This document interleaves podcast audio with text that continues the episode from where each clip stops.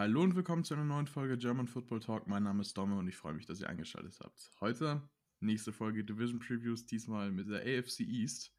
Ähm, auch heute habe ich natürlich wieder einen Gast dabei, den guten Yannick. Viele von euch dürften ihn schon kennen. Yannick, stell dich doch mal kurz vor.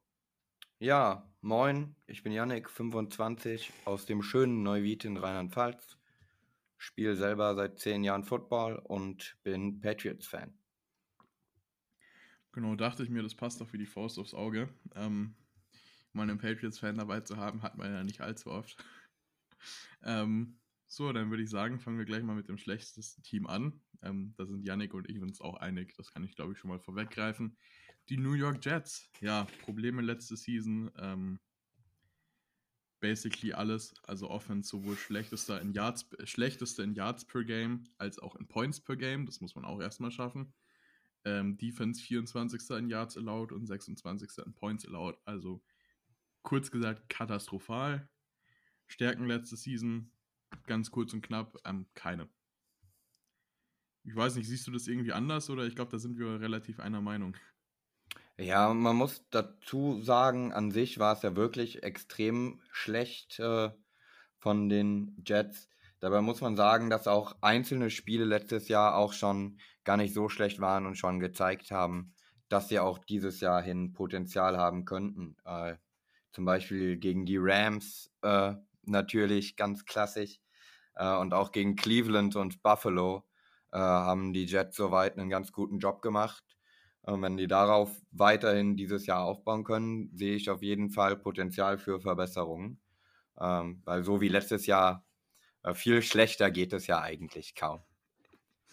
Allerdings, ja. Ähm, wo du schon darauf aufbauen gesagt hast, äh, man hat im Draft einiges getan, womit man sich durchaus weiter sehr stark verstärkt hat. Ähm, vermutlich nach Trevor Lawrence der offensichtlichste Pick im ganzen Draft gewesen. Second overall, Quarterback Zach Wilson von BYU. Er ist Junior 6'3, 210 Pfund. Ähm, der neue Franchise QB hoffentlich für die Jets. Was hältst du von ihm? Äh, ich muss sagen, dass klar war Trey, ach, Trevor Lawrence äh, am Anfang des, äh, oder schon vor dem Draft klar als Number One Pick. Und ich muss sagen, dahinter ist Zach Wilson auch klar meine Nummer zwei gewesen. Ähm, auf jeden Fall super solider Pick, genau den richtigen, den die an der Stelle machen mussten. Äh, bei allem anderen hätten die Jets nur weiter ihr Gesicht verloren. Und ähm, ist auf jeden Fall ein äh, sehr, meiner Meinung nach, ein starkes Improvement gegenüber Sam Darnold letztes Jahr. Genau, des Weiteren hat man gleich an 14 die O-Line weiter verstärkt mit Interior Offensive Lineman Elijah Vera Tucker von der Ratchet Junior von USC. 6'4, 300 Pfund, was auch echt stabil ist, vor allem, weil man ja davon ausgehen kann, dass der gute Herr äh, auf Left Guard startet. Das heißt, du hast auf der linken Seite der Line einfach Mackay Beckton und Vera Tucker. Das ist, das ist solide für die nächsten Jahre, auf jeden Fall. Ähm, war auch mit Abstand mein Nummer 1 Interior Offensive Lineman im Draft. Also sehr, sehr guter Pick in meinen Augen. Äh, ja, der Pick gefällt mir auch, wobei ich das ein bisschen anders sehe. Ähm, ich denke, er wird eher den Right Guard ersetzen, äh, Van Roten. Der war letztes Jahr eindeutig für mich der größte Schwachpunkt in der Line. Ob jetzt äh, der letztjährige Left Guard auf Right Guard shiftet und er spielt dann Left Guard oder ob er zunächst, äh, um reinzukommen, praktisch auf der rechten Seite eingesetzt wird. Ähm, das wird sich sehen lassen, aber ich denke, auch das war ein sehr wichtiger Pick. Äh, O-Line klar, wie löchrig wie Schweizer Käse letztes Jahr und äh, auch eine der größten Schwachstellen im Team. Definitiv, ja. Ähm, dann würde ich den Second Round Pick noch mit reinnehmen. Hier hat man an 34 Wide Receiver Elijah Moore gedraftet. Ähm, das hat mich dann doch überrascht. Also den hatte ich nicht so hoch. Der war auf meinem Big Board Nummer 95, wenn ich es richtig im Kopf habe. Also relativ tief. Äh, ja, ich hatte schon so viele Wide Receiver so weit oben. Ähm, Junior von Ole Miss, 5'9, 184 Pfund. Ich sehe den in der Slot, äh, Slot ja, kann man sich jetzt drüber streiten. Ne? Der Pick war jetzt definitiv nicht katastrophal, aber puh, für mich war das schon sehr hoch.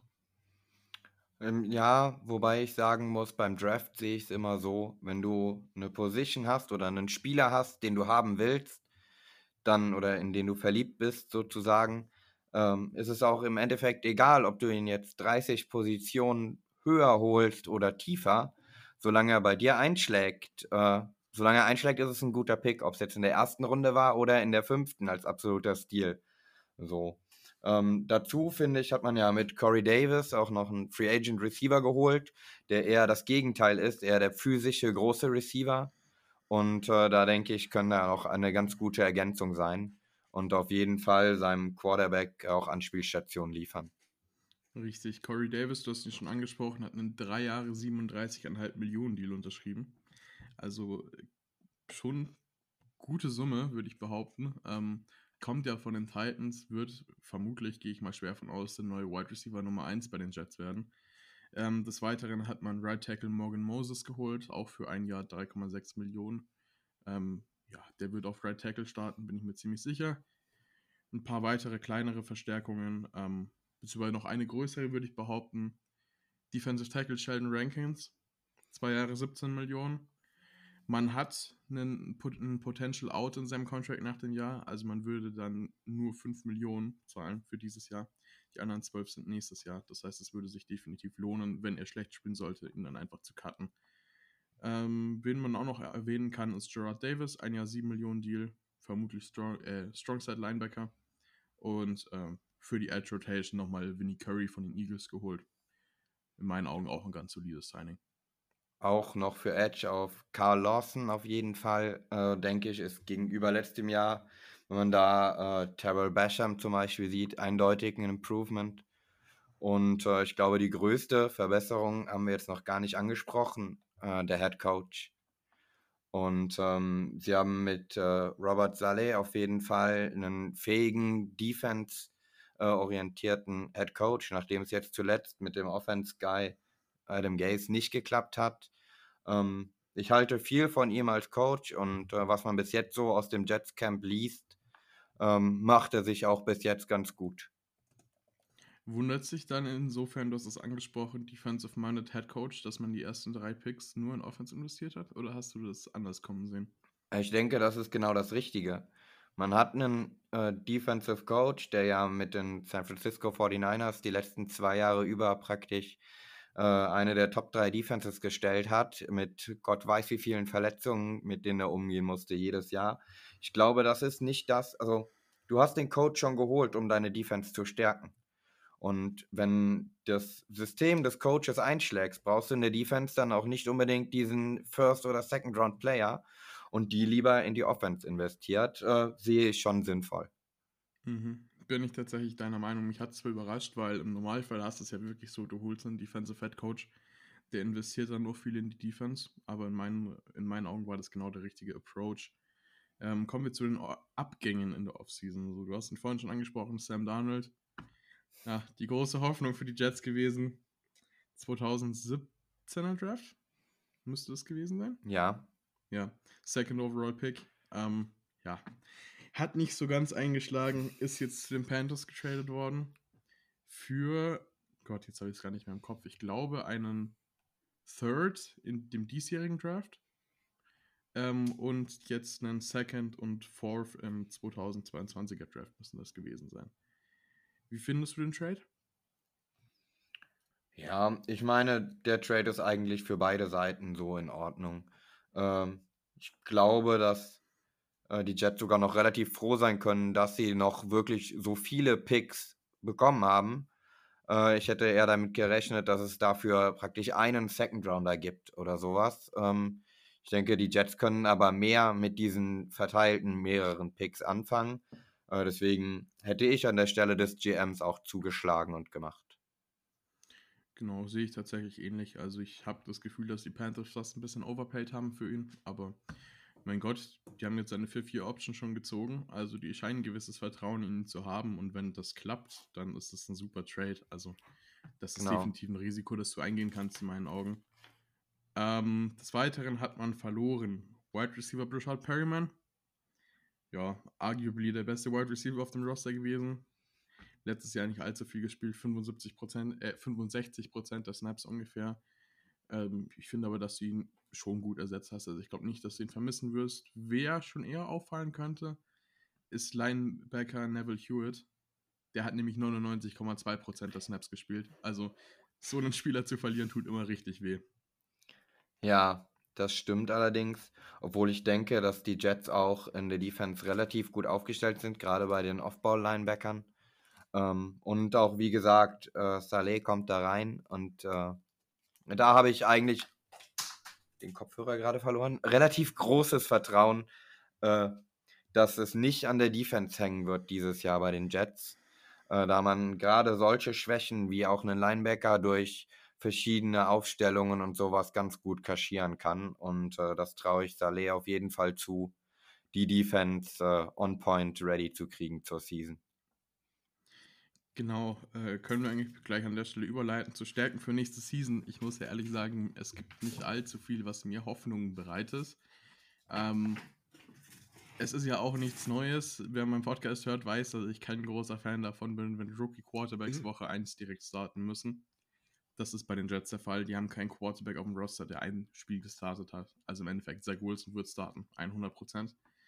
Ähm, ja, es gibt jetzt auch nicht sonderlich viel, was mir da Hoffnungen gibt. Von dem her äh, sind die für mich eindeutig letzter in der Division. Das, da müsste schon fast ein Wunder passieren in meinen Augen, dass sie nicht letzter werden. Ja, ganz ehrlich, ähm, meiner Meinung nach gibt es auch nicht unbedingt Stärken. Ich denke, die Jets können für nächste oder beziehungsweise für diese Season schon froh sein, wenn es keine wirklich glaring Needs am Ende der Season offenlegen. Ähm, also, wenn sie eine solide Season auf die Beine gestellt bekommen, äh, können die Jets froh sein. Ich denke auch bei diesem Team ist nicht unbedingt eine Stärke rauszustellen, wobei ich, wenn ich eine sein müsste, zur Defense tendieren würde als gesamte Unit, äh, da wie schon gesagt, ich relativ großes Vertrauen in die Fähigkeiten von Saleh mit seiner Defense habe. Genau, an der Stelle, bevor wir zum nächsten Team weitergehen, vielleicht noch anzumerken, ähm, das Vegas Over-Under für die Jets liegt bei 6,5. Äh, was ist da deine Prediction?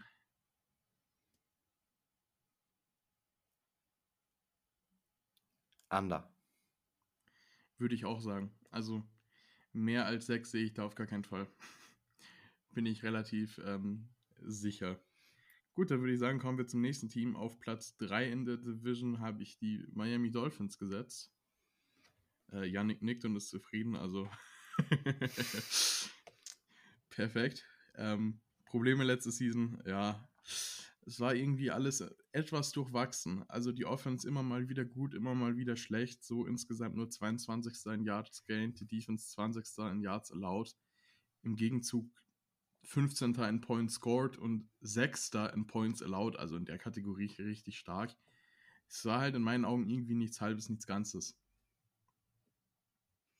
Ähm, ja, wobei man sagen muss, dass sie wirklich auch noch ihre Stärken am Anfang der Season hatten, wo ja Ryan Fitzmagic äh, noch als Quarterback für sie aufgelaufen ist. Äh, daher äh, denke ich auch, letztes Jahr. Sie hatten auch beeindruckende Spiele. Ich muss sagen, äh, jetzt gegen die Patriots waren sie nicht schlecht, haben die 22-12 ähm, gewonnen. Gegen Kansas City hat sich äh, Miami auch wirklich beeindruckt.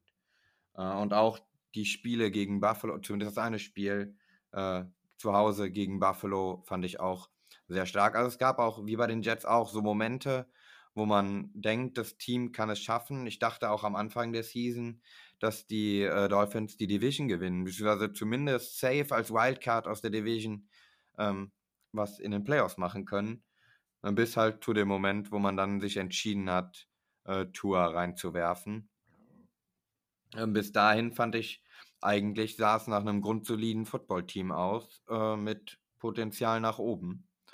Äh, ja, und danach war es dann einfach nur noch hoffen, dass der Rookie es irgendwie überlebt, äh, fand ich, vom Zuschauen. Ich habe auch ehrlich gesagt nicht so viel Miami geschaut, äh, dann noch im weiteren Verlauf, weil die Spiele zum Teil schon echt grausam anzusehen waren. Äh, und dann war ich jemand dreimal gelaufen und hat dann insgesamt vier Yards so gemacht, da meinen Ball wieder weggepantet. Und dann, ja, genau, es ist, äh, tut fast weh beim Zugucken und ähm, ja, war nicht, war kein schöner Football, den die Dolphins gegen Ende der Saison gespielt haben.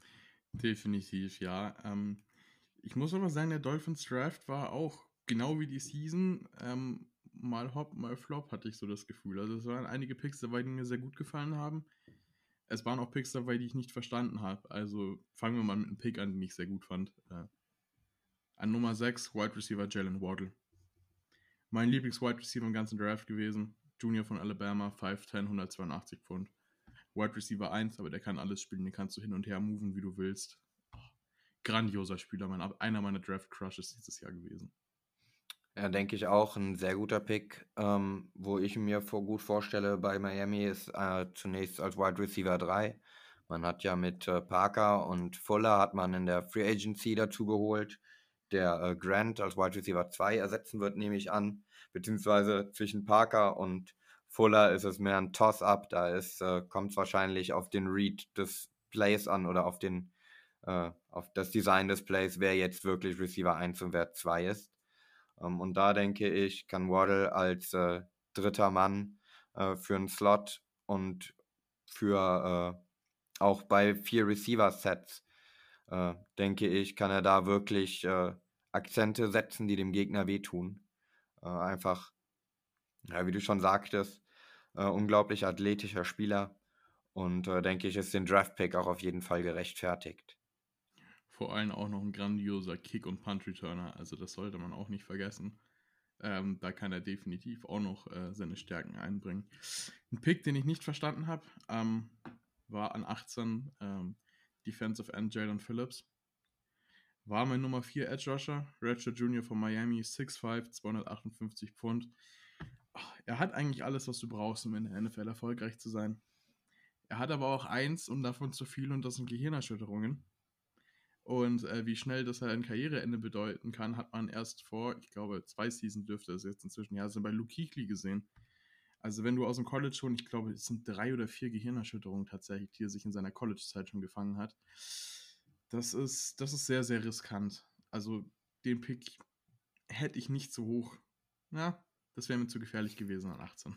Und gerade wenn man dann sieht, dass äh, Leute, weil sie ein ACL äh, Torn ACL hatten, Gott weiß wie weit, bis in die dritte Runde fallen zum Teil, wo ich mir denke, Leute, das ist hier nicht mehr 2007, wo ein ACL vielleicht dein Karriereende bedeutet, wenn du Skill-Position-Spieler warst.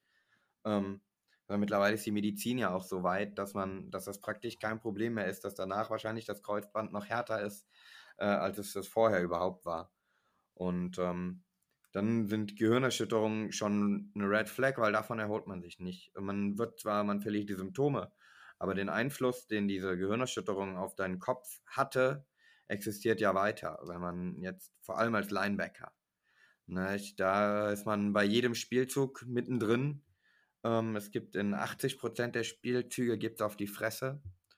Und ähm, ja, eigentlich auch wäre es auch für mich ein Red Flag gewesen, den da in der ersten Runde zu picken. Vor allem, wenn man bedenkt, welche Spieler noch auf dem Board waren, die Miami auch hätten äh, wirklich gebrauchen können.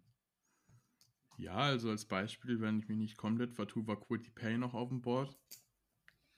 Der ja mein Nummer 1 Edge Rusher war. Greg Rousseau dürfte auch noch drauf gewesen sein an der Stelle. Der ist nämlich erst von den Bills gepickt worden, genau. Ähm, also das war dann durchaus sehr überraschend für mich. Das nächste, was mich ein bisschen überrascht hat, aber das kann auch sehr, sehr subjektiv sein, also Safety.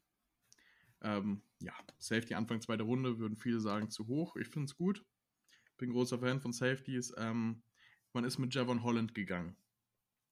So, jetzt kommt der Punkt, wo ich sage, hm, hat mich überrascht. Der war nämlich nur mein Nummer 4 Safety tatsächlich. Ähm, ich weiß, dass viele das anders sehen. Also ich kann mal vorwegnehmen, bei mir waren Cisco, der war sowieso mein Nummer 1 Safety. Ähm, Trevor Morrick und ich hatte auch noch Washington davor. Ähm, ja, kann man sich jetzt streiten. Ich verstehe auch, wenn es war relativ eng oben, also wenn man Holland als sein Nummer 2 Safety hat, kann ich das definitiv auch verstehen. Äh, Junior von Oregon, 6'1, 196 Pfund. Kann eigentlich, ist sehr flexibel, kann in jedem Scheme gut spielen. Von dem her, ähm, ja, hat mich überrascht, aber kein schlechter Pick. Er war doch sogar der erste Safety, der gepickt wurde. War er? Ich glaube schon. Moment. Wann ist Trevor Morrick gegangen? Äh, ich muss ihn finden. Wir haben.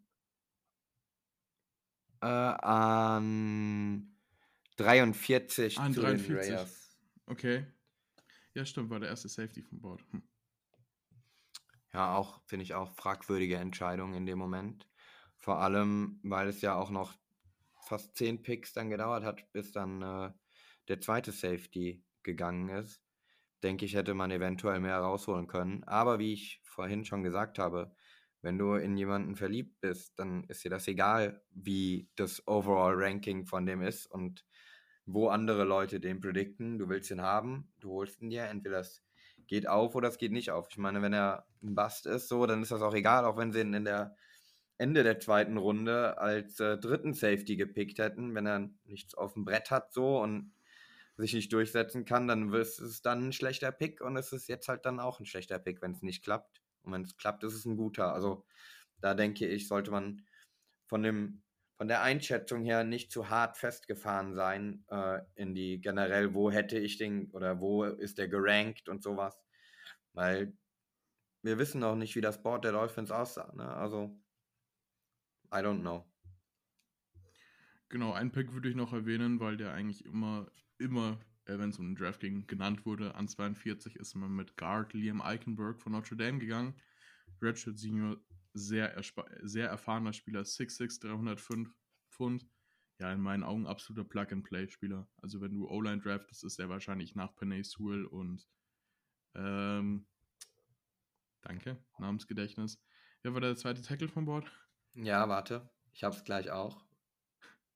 Nee, Robinson kann nicht sein. Wie heißt der denn nochmal? Nee, der Dude von. Äh, ja, ich weiß auch, wer das peinlich. ist. Äh, äh, Rashawn Slater. Ja, danke. So, nach den beiden ähm, ist Liam Eichenberg wahrscheinlich der O-Liner in diesem Draft gewesen, der als nächstes der am ehesten Pro-Ready ist in meinen Augen. Also den an 42 mitzunehmen, kannst du auf jeden Fall machen. Insgesamt hatte ich den als mein ähm, Nummer 9 Offensive Tackle. Okay. Ähm, hatte ihn aber in der Range Anfang, Mitte, zweite Runde, einfach nur, weil wir so viele Offensive Tackle diesen Draft hatten und ich so viele so nahe zusammen hatte. Ähm, von dem her ja, also den hätte ich auch an der Stelle gezogen, an dem ich hätte ihn vor Alex Leatherwood persönlich gezogen, der, ich glaube, in der ersten Runde zu Raiders gegangen ist. Ja, also, an 17, genau. An 17, ja. Und das hat mich dann doch überrascht. Aber so Anfang, Mitte, zweite ja, Runde den fand ich genau auch die Range, hoch. die ich hatte. Ja, das ist mal wieder ein typischer Raiders-Pick gewesen. Ja, aber was sollten die, ganz ehrlich, jetzt schweifen wir jetzt ein bisschen ab, aber was sollten die Raiders da machen? Die haben ja die ganze Offseason lang nur mit ihrer O-Line hin und her geschaffelt. Ja, richtig, richtig. ja, mich wundert es ja schon, dass sie nicht den Clemson O-Liner da gleich genommen haben, aber Jackson Carmen. Aber naja, genau. Das hebe ich mir, glaube ich, für meine AFC äh, West Preview auf. Da wird definitiv der ein oder andere Rand kommen. Dann würde ich sagen, äh, gehen wir weiter zu den Key Editions in Free Agency. Einen Spieler hast du schon angesprochen, nämlich Will Fuller. Ein Jahr 10,6 Millionen Deal. Der hatte ja irgendwann im letzten Jahr eine sechs Spiele Sperre für PEDs bekommen. Hat aber die ersten fünf Spiele schon abgesessen, also ist jetzt noch genau für Week One suspendiert und das war's dann. Ähm, ansonsten hat man bekommen Benardrick McKinney. Ja, ähm, genau. Den wollte ich auch ansprechen. Hat seinen Contract, haben seinen Contract restructured, der hat jetzt nur noch ein Jahr auf seinem Contract, drei Millionen. Äh, wird der Starting Inside Linebacker werden, beziehungsweise einer der beiden. Spielen ja in Free 4 die Dolphins. Ähm, Ansonsten, wie man erwähnen könnte oder erwähnen sollte, ist Santa Metskura. Ein Jahr 1,75 Millionen Deal, äh, kann man definitiv mal so mitnehmen. Und bevor wir es unter den Tisch fallen lassen, ähm, Cornerback Jason McCourty könnte noch wichtig werden, falls Howard jetzt gegangen wäre.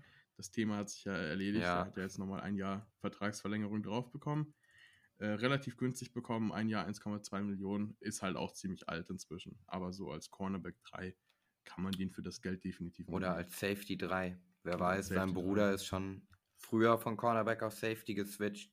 Ich meine, ein Defensive Back-Spieler mit so einer Erfahrung, äh, auch wenn er nicht mehr vielleicht den Speed hat, um als Cornerback mit den Flyers mitzuhalten, ähm, als wenn man eine äh, Drittelzone hinten spielt, als tiefen Safety auf jeden Fall mit seinem, mit seiner Ballspiel, mit seinem Ballspiel, also Ich weiß, was du meinst. wie er den Ball spielt.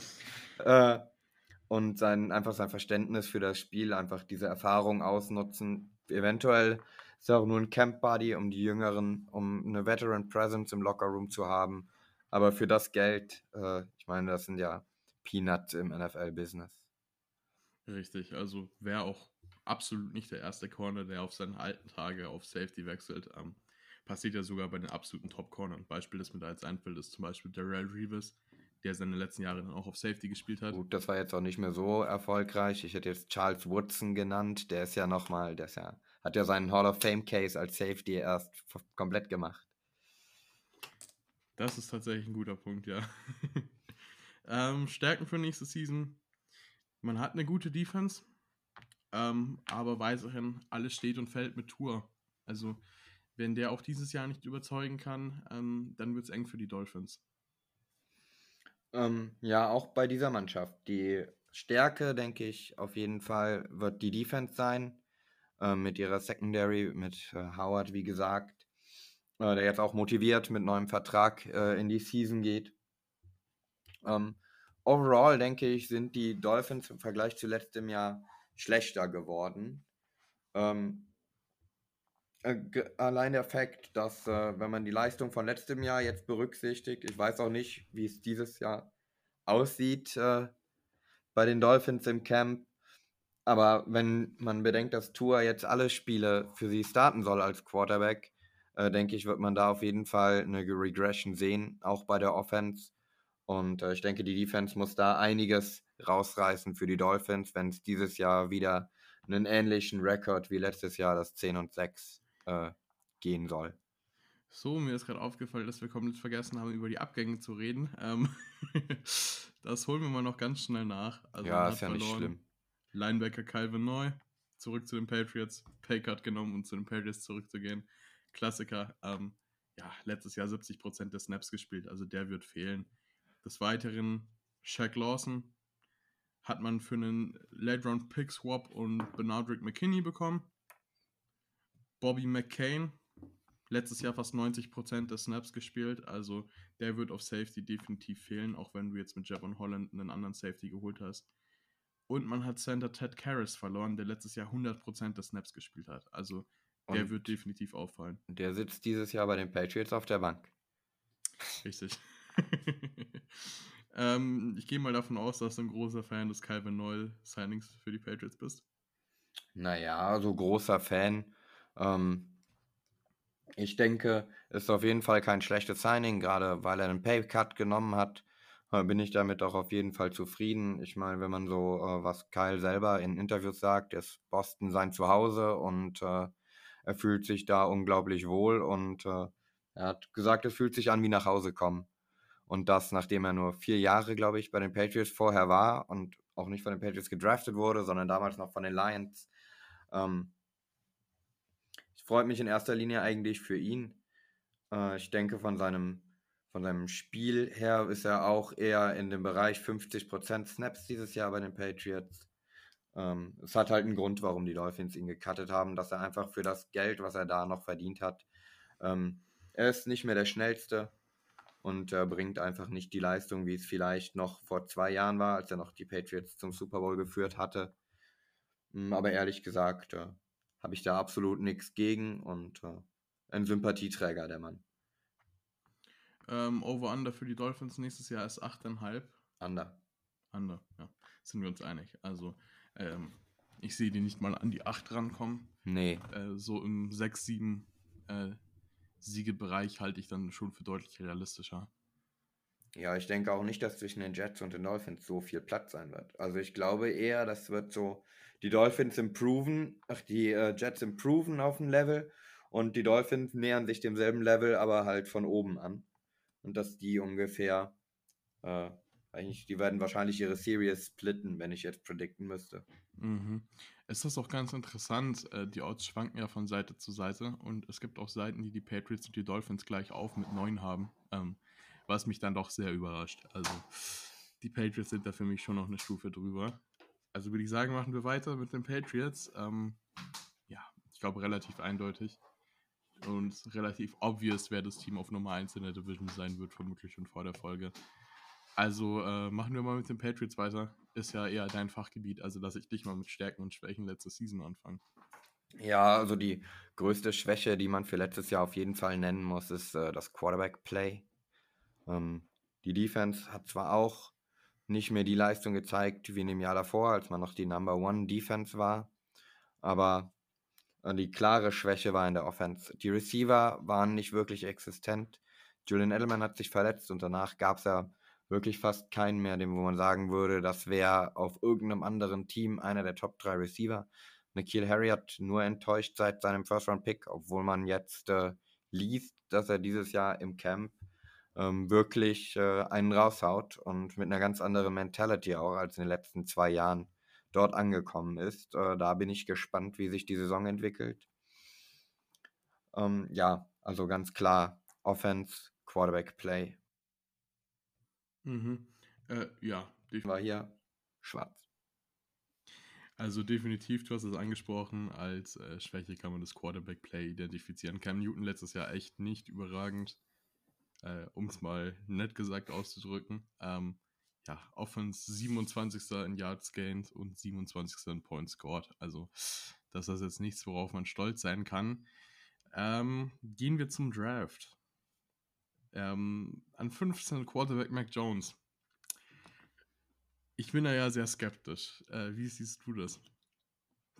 Naja, wie ich jetzt schon öfter erwähnt habe, wenn das dein Guy ist, pickst du den, egal wo er ist. Und ähm, ich fand es eigentlich, zwar haben nach dem Draft direkt viele Leute gesagt, man hätte hochtraden sollen, man hätte die Chance gehabt, äh, Fields zu draften.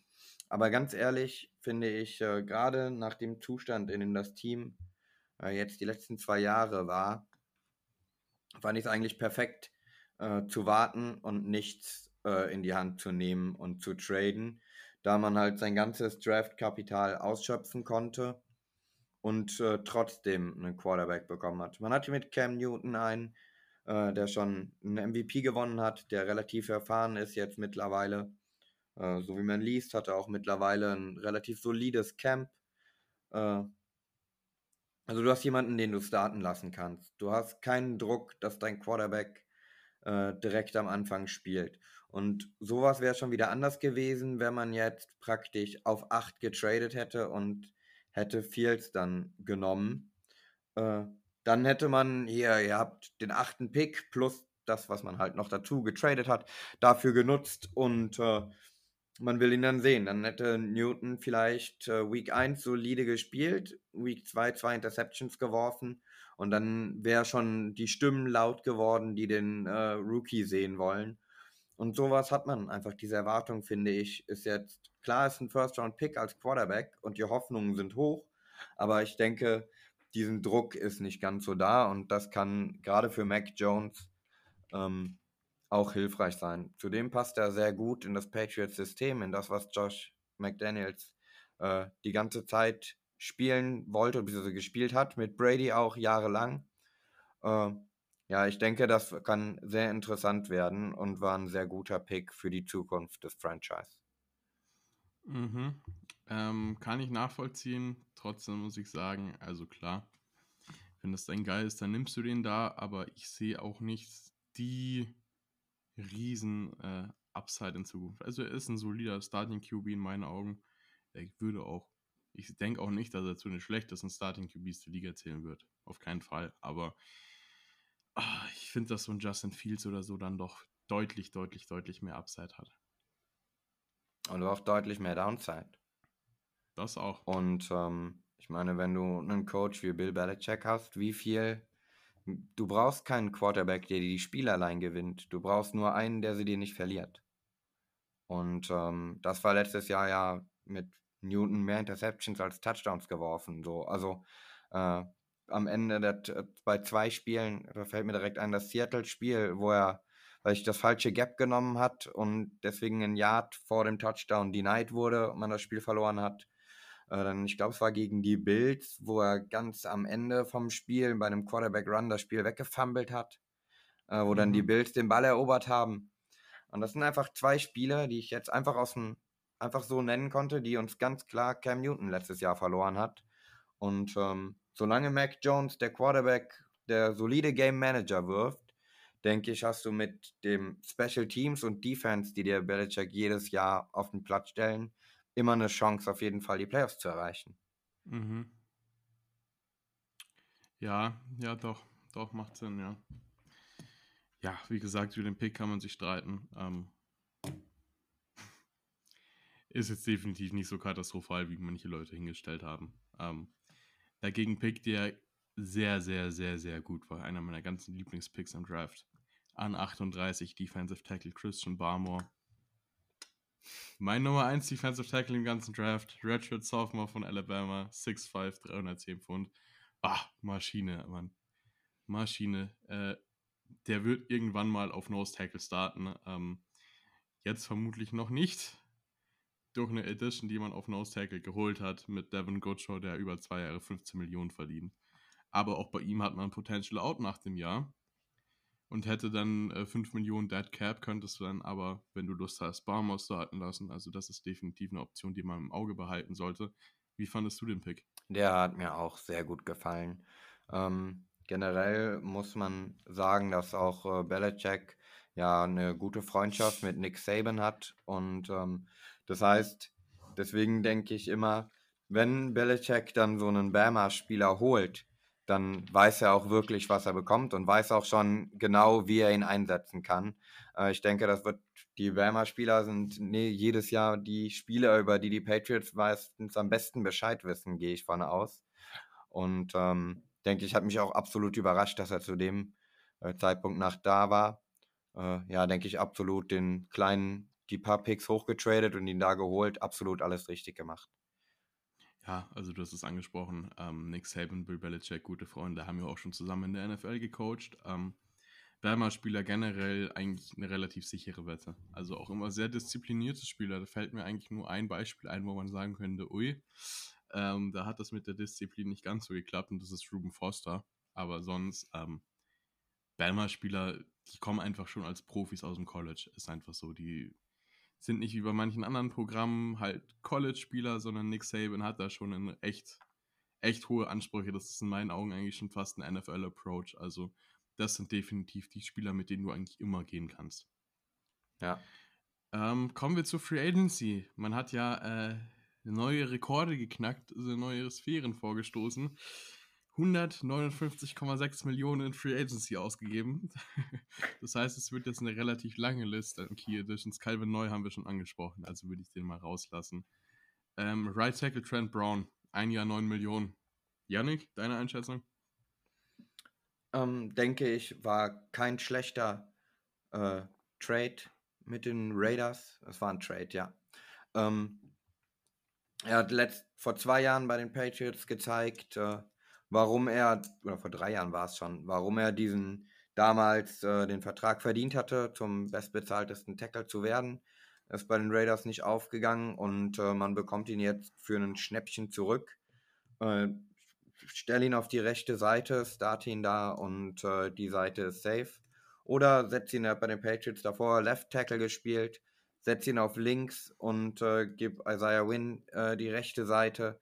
Ich denke, dann ist man auch auf beiden Seiten safe. Genau, ähm, nächster Spieler, Edge Rusher, Matt Judon, 4 Jahre, 56 Millionen Deal. Äh, ja, da hast du deinen neuen Starting Weak Side Linebacker, also in meinen Augen sehr, sehr, sehr gutes Signing. Ja, genau. Ich denke, der wird äh, vermutlich auf Defensive End äh, eingesetzt werden und äh, den dann Matt, Matt Simon, äh, Simon auf jeden Fall ähm, ersetzen. Auf der rechten Seite, denke ich, links wird wohl äh, Vinovic oder äh, also Vinovic gesetzt sein weil er ja auch einen relativ starken Eindruck letztes Jahr hinterlassen hat. Äh, gefällt mir, auch wenn es eine Menge Geld ist. Äh, aber genau sowas ist ein Signing, äh, die man auf jeden Fall braucht, wenn man angreifen will mit einem Quarterback, wie es dann Cam Newton oder Matt, äh, Mac Jones ist. Thailand Tante Henry, drei Jahre 37,4 Millionen Deal. Ähm, ja, definitiv Thailand Nummer 1. Ähm, hat mir auch, also hat mir persönlich ganz gut gefallen, das Signing. Ähm, wollte ja von den Chargers weg. Aber ist, ist ein solides Gehalt von den Titans. Ja, das muss ich auch sagen. Ähm, ja, muss auch echt, Hunter Henry war ja, glaube ich, auch der Erste, der, äh, wo das verkundet wurde. ähm, dieses Big Signing. Da musste ich auch erstmal schlucken, als ich die Meldung auf dem Handy gelesen habe, äh, ob da wirklich Patriot steht äh, bei solchen Summen. Aber auch da im Endeffekt äh, überwiegt einfach die Freude, dass man der Offense Potenzial hinzufügt. Einfach Leute, die äh, mit dem Ball in den Händen wissen, was sie tun. Henry ist ein äh, Top-Tight End, kann ordentlich, hat vielleicht sogar noch mehr Stärken im Blocking als in seinem äh, Receiving, meiner Meinung nach, ist ein klassischer äh, Achter-Lineman, den du außen äh, an deine 5 O-Liner dran knallst, der, wo die Defense ratlos ist, wird es ein Pass, wird es ein Run. Genau das äh, praktisch wie jetzt, ich will nicht sagen, er ist Gronk, aber genau, er wird so die Rolle, die äh, Gronkowski auch in der Offense übernommen hat, denke ich, wird ihm dann zuteil werden. Bleiben wir doch gleich bei Offense. Noch zwei neue Wide Receiver. Einerseits Kendrick Bourne, drei Jahre 15 Millionen Deal. Und ähm, von den Raiders bekommt man, also ja, letztes Jahr noch bei den Raiders gespielt, Nelson Aguilar, zwei Jahre, 24 Millionen. Ja, ähm, definitiv der Eagles-Spieler, der mir mit am unsympathischsten ist, aus gewissen Gründen, die, auf die ich jetzt nicht näher eingehen will. äh, wie stehst du zu den Signings? Ja, Kendrick Byrne ähm, hat man, oder habe ich zumindest gelesen, dass äh, Bill Belichick schon dreimal versucht hat, für ihn zu traden, während er bei San Francisco noch war. Und äh, aber ihm keine Chance dazu gelassen beziehungsweise man sich nicht einigen konnte. Ähm, und auch deswegen denke ich, ist ein sehr gutes Signing. Äh, da, wenn Bibi so einen Interest äh, in einem Spieler zeigt und äh, dann wird er auch genau wissen, was er mit ihm tun will und auch wissen, wie er ihn am besten in Szene setzen kann. Äh, dann zu Aguilar ist zu sagen, ist schon ein hefty Price auf jeden Fall. Aber solange wir den Raiders Aguilar und nicht den Eagles Aguilar bekommen, gehe ich auch damit noch d'accord. Ähm, also den Aguilar mit Händen meinst du? Ja, er hat zwar letztes Jahr auch nicht so viele Catch gemacht, glaube ich sogar unter 50, äh, aber dafür über 800 Yards bei den Catches und äh, Deswegen denke ich, wird er sich ganz gut in das Receiver-Gefüge einfügen. Aguilar auf der Outside, Born für den Slot und ähm, dann vermutlich mit Nikhil Harry als zweiten Outside Receiver. Ja. Spannend, spannend. Den fand ich ja, Nikhil Harry fand ich ja sehr cool, als er aus dem College gekommen ist. Hat sich aber, mh, hm, ja, bei den Patriots, du hast das schon mehrfach gesagt, bis jetzt äh, nicht sonderlich erfolgreich bin ich sehr gespannt drauf. Ein Spieler, der ein Signing, das ich sehr gut finde, das mir auch sehr weh getan hat. Äh, Safety Jalen Mills. Ach, Green Goblin als Eagles-Fan zu verlieren. Äh, ja, der war jahrelang mein Handy-Hintergrundbild. Also, hm. das tut schon sehr weh. Vier Jahre, 24 Millionen Deal. Ähm, Eventual Starter habe ich jetzt mal hingeschrieben. Man ist halt verdammt gut auf Safety aufgestellt. Also, das immer noch Devin McCourty, Adrian Phillips und dahinter eben Kyle Duggar und Jalen Mills. Also da bist du für die nächsten Jahre wirklich gut aufgestellt. Ja, aber was vor allem bei Mills, äh, wo ich denke, wo er sehr hilfreich sein kann, ist halt, er kann fast alles tun. So versatile und äh, ob du ihn jetzt auf dem Platz hast, ist gerade für das Disguisen, also das Tarnen der Defense, welche Defense spielst du wirklich, ähm, sehr sinnvoll. Ich meine, wenn dann Phillips und äh, Mills auf dem Platz stehen, die können beide sowohl in eine tiefe Zone äh, droppen, als auch ihre Tight Ends oder Slot Receiver 1 zu 1 Man-to-Man spielen. Ähm, und ja, dieses, diese Vielseitigkeit ist auch was, was äh, Belichick bei seinen Defense Backs vor allem ähm, sehr schätzt. Hm, gutes Argument. Jalen Mills, der ja auch im College äh, viel Corner gespielt hat, also definitiv sehr flexibler Spieler, bei dem weißt du nie wirklich, was er jetzt gerade macht. Ähm, das schadet definitiv nicht. Ähm, kommen wir zu den Abgängen, beziehungsweise zu dem großen Abgang. Ja, einen Neuzugang hast du jetzt vergessen. Ach, ein, wen? Äh, Janu Smith, der zweite Tight End, der Top Money bekommen hat von den Patriots. Äh, bei dem denke ich, er wird eher so in einer Rolle wie so 2011, 2012 Aaron Hernandez äh, eingesetzt werden als H-Back oder klassisch einer Receiver-Position äh, outside. Ähm, Finde ich auch viel Geld, aber man hat sich die One und Two verfügbaren Tight Ends geholt. Und äh, ja, man kehrt zurück zu dem, wo man weiß, dass es erfolgreich ist. Und äh, gerade wenn man bedenkt, dass vielleicht ab Week 8 oder was man den Rookie spielen lassen will, ähm, sind natürlich so zwei große, fangsichere Targets über die Mitte Gold wert. Mhm. Stimmt, den hatte ich jetzt nicht mehr auf dem Schirm, aber der hat auch gut Geld bekommen, das stimmt. Ja, allerdings. das auf jeden Fall. Ähm, kommen wir zum größten Abgang. Äh, ich glaube, du kannst dir denken, wen ich meine. Äh, Left Guard Joe Thuney. Ja, Top Left Guard in der NFL. Ne? Letztes Jahr 97% des Snaps gespielt. Der tut definitiv weh, den zu verlieren. Ja, das auf jeden Fall. Ähm, hat ja auch einen richtig dicken Vertrag jetzt bekommen, um Patrick Mahomes äh, zu beschützen. Und äh, da bin ich auch gespannt, wie man die Rotation da angeht. Äh, ich kann mir vorstellen, dass, boah, der hat einen richtig komplizierten Ene van Novu oder so ähnlich wird er ausgesprochen, war ein Pick 2020 und äh, hat letztes Jahr eine der besten Grades aller Offensive Linemen bekommen. Als äh, Guard, glaube ich, gedraftet, hat schon alle vier Positions in der Patriots O-Line gespielt, außer Center. Und äh, ich denke, von dem werden wir dieses Jahr noch deutlich mehr sehen. Und äh, ihm wird die Rolle zuteil werden, diesen Abgang zu kompensieren. Mhm. Ja, gut, definitiv gut möglich, ja. Ähm, Stärken für nächste Season? Ja, Defense ist stacked mit einem dicken Auf Ausrufezeichen dahinter, also von den Namen her, die man da hat. Ähm, Junge, Junge, da spielst du wirklich äh, in den Kategorien definitiv in der Top 5 mit. Ähm, ja, für mich hängt es eben davon ab, wann der Wechsel zu Mac Jones kommt. Cam Newton letztes Jahr alles andere als überzeugend gewesen. Du hast gesagt, bis jetzt gutes Camp. Ähm, ja, die Frage ist halt, kriegen wir den Cam Newton von letztem Jahr oder kriegen wir den Cam Newton von den Jahren davor? Na, ich glaube eher von den Cam Newton von den Jahren davor ist nicht mehr so viel übrig. Ich meine, es ist zwar, was ich kann jetzt auch nur berichten, was ich so gelesen habe in den letzten Tagen. Ähm, die Offense sieht komplett unterschiedlich aus, wenn Cam Newton auf dem Feld steht. Es wird eher auch, wie es letztes Jahr war, ein ähm, Run-Heavy-Sets und ähm, wo man auch äh, ihn auf den Pylon laufen lässt und sowas. Wobei dann, wenn die Raps Mac Jones bekommt, äh, es eher eine äh, Four Wide mit einem Running Back äh, oder eine Empty Backfield Offense ist, wo wirklich auf den Pass mehr Wert gelegt wird. Und das fand ich schon sehr interessant. Also ähm, man sieht klar, wo die Stärken bei dem jeweiligen Quarterback sind und man passt die Offense so an, dass beide ähm, nach ihren besten Möglichkeiten äh, zum Zuge kommen.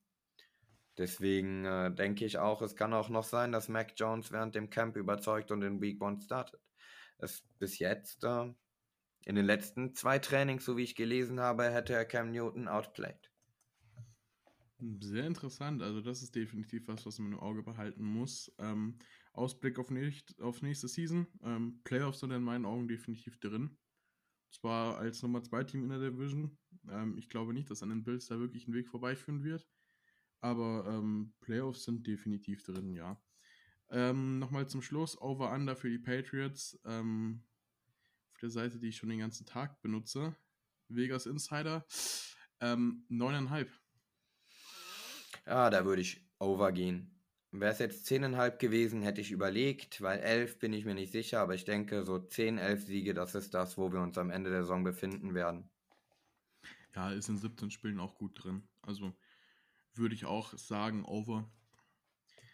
Ähm, und dann kommen wir zu dem Team, das die letzten Tage ja schon Schlagzeilen gemacht hat aufgrund eines Vertrages. Die Buffalo Bills haben Josh Allen seinen neuen Vertrag gegeben. Sechs Jahre, 258 Millionen. 16,5 Millionen davon Signing-Bonus und Total Guarantees 150 Millionen. Junge, Junge, Junge. Ähm, schweift zwar jetzt ein bisschen vom Thema ab, aber wenn Josh Allen den Vertrag jetzt bekommen hat, was meinst du, was Lamar Jackson für einen Vertrag bekommt? Ja, ach, die Quarterbacks Money, das geht doch gerade. Also ich finde, das ist in den letzten fünf Jahren geht es so übereinander. Also, ich meine, jetzt ist er zwar der highest paid Quarterback, hat dann Agent jetzt gut verhandelt und so und jetzt irgendwann diese Season, vielleicht noch vor der Season, bekommt Lamar halt sein Stück. äh, Papier mit der Unterschrift und dann ist der halt der highest paid. Mhm. Ist ja genau dasselbe ähm, mit dieser Woche mit den Colts. Ähm, der Linebacker, wie heißt der nochmal? Darius Leonard. Genau, Darius Leonard wurde jetzt zum highest paid gemacht, aber Fred Warners Verlängerung steht ja auch noch aus. 98,5 Millionen. Genau, die, also so schnell geht's und schon ist man nicht mehr der highest paid Ja, äh, Player. ja. Und deswegen verstehe ich das ehrlich gesagt überhaupt nicht, warum alle Spieler, oder man hat zumindest den Eindruck, dass die meisten Spieler großen Wert darauf legen, dass wenn sie einen Vertrag unterschreiben, sie in dem Moment die bestbezahltesten ihrer Position sind. Äh, ob das jetzt dann für zwei Jahre ist oder für nicht mal einen Tag. Wer weiß. Ne? Also, ja, Richtig. geht Obwohl eh man crazy. zu Darius Leonard auch noch sagen muss, ne? ich habe gerade die Statistik nochmal gefunden. Ähm, seit er in der Liga ist, among all Inside Linebackers, 9,9 Tackles per Game, das ist Nummer 1. Ein Tackle for Loss per Game, das ist auch Nummer 1. 15 Sacks, auch Nummer 1. 9 Forced Fumbles, auch Nummer 1. Und 7 Interceptions, das ist Nummer 2. Auch definitiv in dem Alter, boah, Ja, grandioser ist Pick, rückblickend gesehen. Ich glaube, als Colts-Fan, ähm, ja, Richtiges Gehst du da- Biest, Junge. Junge, ähm, grandios. ja, wirklich krank. boah, Und das ist dann nicht mehr normal. hast du auf der anderen Seite bei den Colts da deinen äh, Quentin Nelson stehen, der vielleicht der beste O-Liner in der ganzen Liga ist, der auch seitdem er gepickt wurde, nur alles Rekorde am Rasieren ist. Ne? Also, ja, krank. der ist jetzt drei Jahre in der Liga und hat in der Zeit, glaube ich, drei Sacks zugelassen. Das ist, ja, stell dir das vor. Also, Junge, das haben manche Spieler in einem Spiel, äh, wenn es schlecht läuft, wenn sie gegen pro Spiel. Donald spielen oder sowas. Mhm. mhm. Also das ist wirklich, wirklich krass.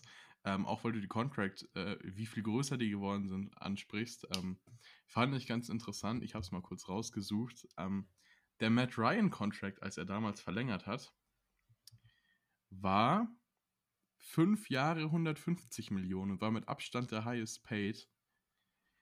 Josh Allen hat, wie angesprochen, sechs Jahre 258 Millionen. Also ein Jahr mehr 100 Millionen Unterschied. Vor allem, was ich jetzt gerade krass fand, du hast auch eben gesagt, 150 Millionen garantiert bei Josh Allen. Der hat einfach den kompletten Vertrag von Matt Ryan als garantiertes Money Ja, auf seinen Bankaccount Ja. bekommen. Also, verrückt, Mann. Wirklich. brutal. Genau, kommen wir wieder zurück zum eigentlichen Thema. Ähm, Stärken und Schwächen der Bills letztes Jahr. Ähm, ja, statistisch gesehen kann man eigentlich sagen, Probleme letzte Season. So ziemlich keine. Ja, Ähm, eine würde mir da schon auffallen, auf jeden Fall. und zwar. Das Run-Game. Gerade. Okay. gegen Ende der Season, wo es kalt wurde, wo man sich eigentlich darauf verlassen will, dass dein äh, Run-Game dir solide die Spiele managt, ähm, ist es bei den Bills ja fast gar nichts mehr gewesen. Alle Running Backs, die auf dem Roster waren, äh, haben die versucht reinzuschmeißen und mal Carries zu geben und keiner hat wirklich funktioniert. Also wenn man eine Schwäche anspricht, dann denke ich, muss auf jeden Fall das Run-Game äh, erwähnt werden bei den Bills. Obwohl es ja von den Namen her letztes Jahr gar nicht so schlecht aussah, ne? aber ähm, dieser Approach einfach permanent zu rotieren war dann vielleicht auch nicht der richtige. Ähm, dennoch Stärke, ähm, die Offense generell, also man ist second in Points scored und, sec und second in Yards gains. Das ist ähm, beneidenswert, gerade aus Eagles Sicht. ja, Okay, aus Eagles Sicht ist im Vergleich zum letzten Jahr wahrscheinlich fast alles beneidenswert, aber ja. Ähm, gut, bevor ich mich weiter über die Eagles aushol, gehen wir weiter zum Draft. Ja, und Ähm, zur Offense ja. noch zu sagen, ähm, ganz klar, aber da sieht man gerade wieder, dass Josh Allen äh, das Geld wirklich verdient hat. Ähm, gerade gegen Ende der Season oder in den Playoffs, äh, da war ja auch nicht wirklich Run-Game vorhanden. Und ähm, Josh Allen hat eigentlich die letzten, den letzten Monat über das komplette Team äh, der Bills getragen. Deswegen war er auch in meinen Augen ein Kandidat für einen MVP-Titel. Ähm, und ja, auf jeden Fall würde ich als Stärke Josh Allen nennen. Weil mhm. wirklich, äh, der macht den Unterschied da momentan aus bei den Bills. Was auch da sehr interessant ist, der hat ja jetzt einige Jahre gebraucht, um wirklich zu seiner Topform zu finden. Ähm, ich weiß noch, Chris Sims hat damals in dieser berüchtigten 2017er Draft Class seine Rankings rausgebracht. Und ähm, im Endeffekt gab es einen riesen Aufschrei und es hieß, ah, der hat nur seine eigene Talkshow, weil er der Sohn von Phil Sims ist. Aber jetzt ein paar Jahre äh, später äh, sieht es aus, als ob der das Orakel von Delphi wäre. Also Lamar Jackson als bester Quarterback der Klasse, Josh Allen als Nummer 2 Quarterback der Klasse, dann Baker auf 3, Sam Donald auf 4 und Josh Rosen auf 5. er liegt halt einfach komplett richtig. Als hätte er das Drehbuch geschrieben für die nächsten ja, drei Jahre. Ja. So. Definitiv. Also das ist rückblickend gesehen nochmal ein sehr, sehr, sehr krasser Take, muss man ehrlich sagen. Nee, da finde ich, hat aber Chris Sims wirklich einige, wo er seine Einschätzungen da finde ich auch immer sehr realistisch und äh, er kauft die Hypes nicht so äh, wie andere Journalisten. Ja. Stephen A. Smith. Ähm. Ach, herrlich. genau, gehen wir zum Draft. An 30 Defensive End Greg Rousseau war mein Nummer 2 Defensive Ends, sogar Nummer 13 insgesamt auf meinem Big Board. Redshirt Sophomore von Miami hat ja dann letztes Jahr sein Opt-out gezogen. 6'5, 260 Pfund. Boah, also in meinen Augen Instant Starter, da gibt es nicht viel rumzudiskutieren. Ähm, ja, auch äh, in meinen Augen gerade gegen Ende der ersten Runde, da kann man mit so einem Pick eigentlich nicht viel falsch machen, wenn man den irgendwo in den Front 7 äh, Defense oder Offense investiert. Und ähm, ich denke auch, er wird der Bills Defense auf jeden Fall einiges an Stabilität geben. Genau, Back-to-Back -back Defensive Picks, sogar Back-to-Back -back Defensive End Picks. An 61 geht mit Defensive End Carlos Boogie Basham. Ähm, ja, der Pick war dann in meinen Augen eher fragwürdig. Also nicht mal wegen der Platzierung, gut, er war Nummer 98 auf meinem Bigboard insgesamt, aber es ist halt erstens kein Need gewesen. Zweitens hast du in der Runde davor dieselbe Position gedraftet. Ja, zusätzlich er ist Ratchet Senior. Ja, ähm, sehe ich ähnlich. Also ähm, ich hätte auch an der Stelle, wäre ich mit anderen Positions gegangen. Wie gesagt, ich hatte auch schon erwähnt, dass ich ja das Run-Game äh, für eine absolute Schwäche halte. Da hätte ich, wäre ich vielleicht etwas früher, als sie es tatsächlich getan hatten, auf O-Line gegangen um äh, da vielleicht, wenn man die Running Backs nicht austauschen will, ähm, man hat ja äh, auch Late Round dann noch Running Backs, beziehungsweise mindestens einen Running Back gedraftet, ähm, wäre ich da wahrscheinlich auf O-Line gegangen in der zweiten Runde. Ähm, Russo wird man gepickt haben, weil er am Ende der ersten Runde noch da ist und man vielleicht gar nicht damit gerechnet hätte, dass der überhaupt noch so weit fällt bis zu den Bills runter. Und wenn er so ein Spieler da ist, nimmst du ihn. Äh, aber den in der zweiten Runde halte ich auch für unnötig beziehungsweise eigentlich für einen verschwendeten Pick, ehrlich gesagt, äh, weil man gerade hinten raus auch in der D-Line noch äh, Death da war, dass man einen Spieler von dem Kaliber auch locker eine Runde später hätte noch bekommen können. Ähm, und da, wie gesagt, seine Offense, sein Run-Game äh, hätte stärken können. Genau, du hast gesagt, du wärst an der Stelle mit Offensive Tackle gegangen. Das hat man dann anstelle der Bills in Runde 3 gemacht mit Spencer Brown an genau. 93. Der Nummer 90 auf meinem Big Board war also an der Stelle eigentlich ganz guter Value. Äh, six, eight and a half inches, äh, feet groß, Junge, das ist äh, riesig. 314 Pfund. Ähm, Eventual Starting Right Tackle habe ich mir aufgeschrieben. Ähm, also Tackle nicht definitiv da. Ich verstehe, warum man den nicht an ein, warum man an 61 nicht zwingend mit einem Offensive Tackle gegangen ist. Du hattest diesen großen Tackle Run, nämlich so Anfang zweite Runde. Anfang bis Mitte zweite Runde. Und äh, von den Top Tackle, die man so auf dem äh, Board hatte, war an 61, an dem man dann gepickt hatte, eigentlich nur noch Jalen Mayfield da. Den ich auch besser finde als einen äh, Boogie Basham Pick, aber wenn man den jetzt zum Beispiel als Team nicht mag, dann wundert mich das nicht mehr, weil danach kam halt dann noch Spencer Brown, Robert Hainsey und so weiter. Also da hast du dann doch später noch ganz guten Value bekommen in meinen Augen. Gut, ich wäre jetzt da auch nicht auf Tackle festgelegt. Ne? Also ich weiß jetzt auch nicht mehr genau, wer noch äh, auf dem Board war in dem Moment, wo sie in der zweiten Runde gepickt haben. Aber ich wäre auf jeden Fall, und wenn es Interior wäre, äh, dann Second Round Guard oder Tackle, den du da drin hast, äh, der gibt dir auf jeden Fall Competition. Und wenn er nicht startet, dann äh, pusht er auf jeden Fall deine letztjährigen Starter, dass sie äh, mitkriegen, oh, hier ist, hier wurde was getan, ich muss mal meinen Arsch hochkriegen. So, Mhm. also äh, ich bin auch ein großer Freund von Position Competition, aber ich denke, das hilft allen. Genau, äh, Additions in Free Agency. Ähm, der hat sich jetzt nicht so überragend viel getan, würde ich jetzt behaupten. Also ein Name, der mir jetzt definitiv einfällt, ist Emmanuel Sanders. Ja, Ein Jahr 6 Millionen Deal, aber recht viel mehr. das ist auch der einzige, den ich mir aufgeschrieben habe.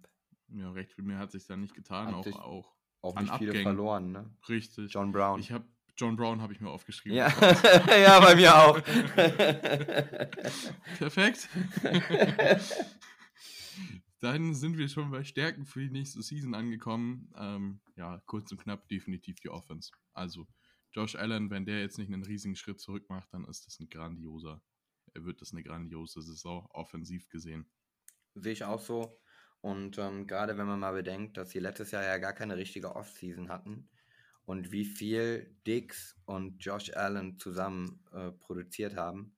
Und äh, dann bin ich schon relativ gespannt zu sehen, wie es dann aussieht, wenn sie dieses Jahr wirklich einen Monat lang zusammen trainiert haben äh, und sich auch sehen können und miteinander Zeit umgehen einfach. Äh, Im Gegensatz zu letztem Jahr. Also da erwarte ich Großes jetzt, vor allem nach dem großen Vertrag. Also wer mit beiden Taschen, mit beiden Seiten Taschen voll Geld rausträgt, ne, der muss auch produzieren. Also Richtig, richtig. Äh, Ausblick auf nächste Season, ja, einer der Super Bowl-Favoriten. Ähm, Over-Under liegt bei 11. ja, over. Over, sehe ich ähnlich. Ja, ich hätte Also die 12 diesen- bis 13 geschätzt, so, also Mhm. bei 11 gehe ich easy auf over. Vor allem, weil du ja jetzt auch noch ein Spiel mehr hast. Ja, Season. eben, Also, genau. Also mehr als fünf Spiele denke ich nicht, dass die Bills die nächstes Jahr verlieren werden. Nee, sehe ich auch nicht kommen. Gut, dann sind wir am Ende angekommen. Äh, wie sagst du, wie hast du letztens so schön gesagt, es war mir ein inneres Blumenpflücken? Es war mir ein inneres Blumenpflücken. So, äh, für alle anderen, die Folge müsste jetzt dann am Mittwoch kommen, beziehungsweise vielleicht mache ich eine kleine Abstimmung auf Instagram, sieht man noch, welche Folge dann als nächstes kommen soll. Die Folgen weiterhin Mittwoch und Sonntag bis zum Saisonstart. Dann vielen Dank, dass du dabei warst, Janik, hat mal wieder mega Spaß gemacht. Ja, sehr gerne. Mir auch auf jeden Fall. Und dann an alle Zuschauer, danke fürs Einschalten. Bis zum nächsten Mal. Ciao.